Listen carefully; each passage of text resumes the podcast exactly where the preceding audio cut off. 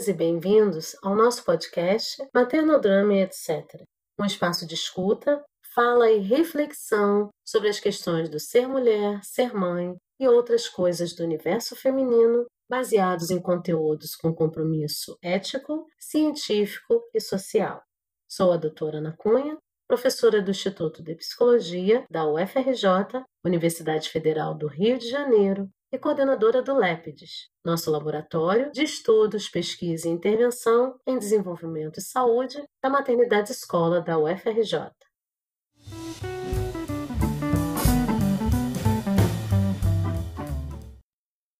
Olá, sejam muito bem-vindos ao nosso canal de podcast, onde discutimos sobre questões da mulher, da maternidade e outras coisas do universo feminino. No nosso último episódio, apresentamos um tema muito importante na série Etc., falando sobre violência contra a mulher, feminicídio, negricídio. Se ficou curioso ou curiosa sobre o assunto, saiba que já está disponível na plataforma do Spotify. Basta acessar o 21º episódio e conferir. Eu sou Cristina Oliveira, membro do Laboratório de Estudos, Pesquisa e Intervenção em Desenvolvimento e Saúde, da Maternidade Escola na Universidade Federal do Rio de Janeiro.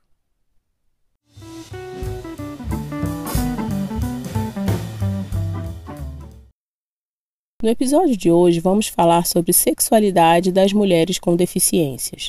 Para isso, precisamos entender que a deficiência pode ser caracterizada como a perda de quantidade ou qualidade, falta ou carência de algo, bem como a insuficiência ou ausência de funcionamento de um órgão. São definições que sustentam os estereótipos que pairam sobre as pessoas ditas como deficientes, os quais sugerem a ideia de que falta algo a essas pessoas, que seriam sempre dependentes dos outros e, assim, incapazes de administrar suas próprias vidas.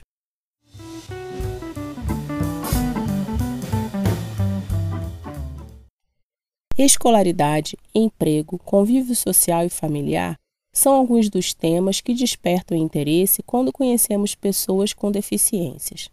Sem falar da sexualidade, que não pode ser excluída dentre os aspectos que despertam nossa curiosidade sobre essas pessoas. Parece haver um mito de que essas pessoas são assexuadas, ou seja, não têm interesse por sexo ou uma vida sexual ativa.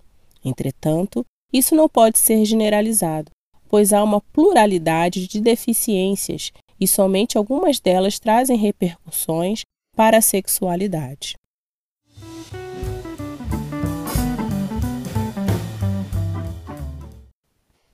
Segundo a Lei Brasileira de Inclusão da Pessoa com Deficiência, a Lei número 13.146, do dia 6 de julho de 2015, também conhecida como Estatuto da Pessoa com Deficiência, Existem diferentes tipos de deficiências que geram incapacidade de ordem física, intelectual, mental e sensorial, sendo esta última tanto visual como auditiva ou ambas. Entretanto, quando pensamos nas pessoas com deficiências, parece que são todas iguais. Todas são marginalizadas pela sociedade em virtude da sua deficiência, que imprime o estigma da falta e da incompletude a essa população. O que falar então da sua sexualidade? Se a deficiência já é algo complexo, imagine a sexualidade das pessoas com deficiência. Um tabu ainda maior.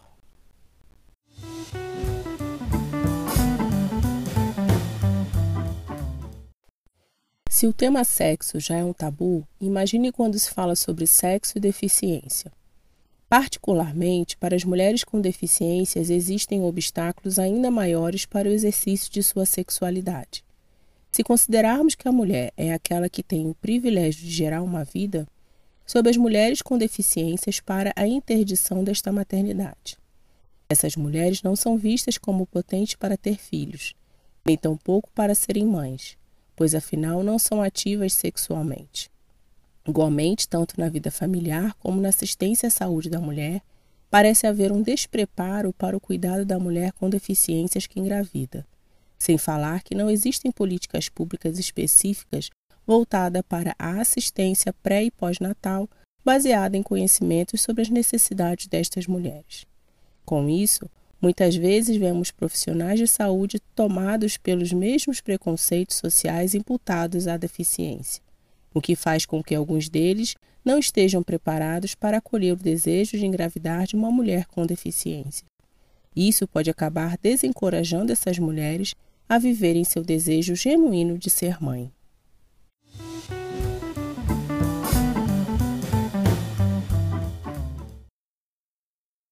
Parece que a sociedade acredita que as mulheres com deficiências não podem engravidar ou mesmo ter prazer com o ato sexual, o que está fora de questão, porque a libido, o desejo e a sexualidade em si até podem estar alterados em algumas deficiências, como a física, mas não quer dizer que não existam. Mulheres com deficiências têm sim certas particularidades.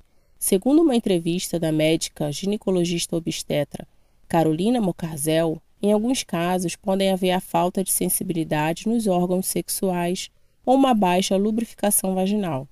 Porém, o prazer pelo sexo é totalmente possível. Logo, ao invés de desencorajar a sexualidade nestas mulheres, é importante incentivá-las a encontrar formas de se relacionar sexualmente e alcançar o ápice de um ato sexual, que é o orgasmo. Entretanto, é importante lembrar também que a sexualidade é uma experiência que extrapola o ato sexual em si.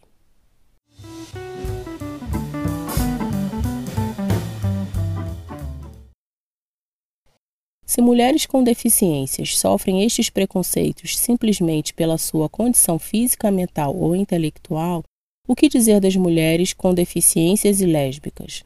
Não podemos esquecer que os diferentes públicos LGBTQIA, sofrem preconceitos absurdamente maiores, pois a sociedade interdita seus direitos de desfrutarem de sua orientação sexual.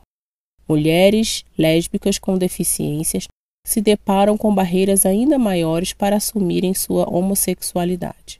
Trata-se então de um triplo preconceito: o da deficiência, o do gênero por serem mulheres e o da sexualidade por serem lésbicas.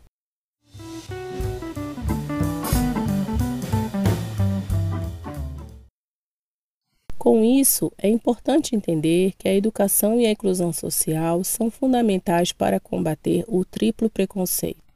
Nossa sociedade precisa ser informada e esclarecida a fim de compreender a real condição das mulheres com deficiências e incentivá-las para que vivam seus relacionamentos amorosos e afetivos sexuais de forma positiva.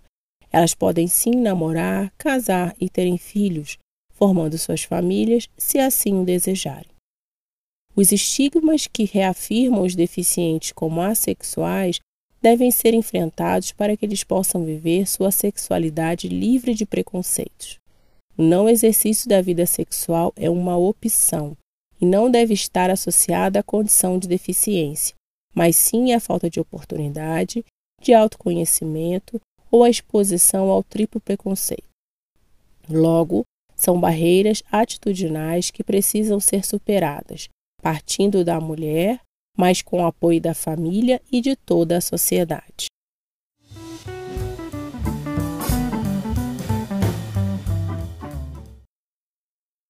Chegamos ao final deste episódio da série Ser Mulher, onde tratamos do tema sexualidade da mulher com deficiências.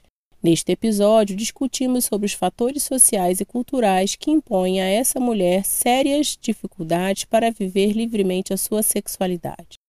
Porém, essa discussão não se esgota por aqui. Devemos ter atenção ao tema, nos solidarizando com todas as mulheres em condições de vulnerabilidade, sejam elas com deficiências, negras, lésbicas, trans ou de outros grupos vulneráveis. É importante o respeito à diversidade bem como políticas públicas para parar estes grupos. Precisamos que você que nos ouve possa entender melhor sobre o tema para combater todo tipo de preconceito e estigma à mulher com deficiência e outras em condição de desamparo. Em cada episódio falaremos sobre os dramas e as delícias de ser mulher, ser mãe e outras coisas do universo feminino sempre com compromisso ético, científico e social. O tema tratado aqui poderá ser aprofundado em episódios futuros. Por isso, siga nos acompanhando. cada mês teremos um episódio novo com outras discussões femininas, mas não necessariamente feministas.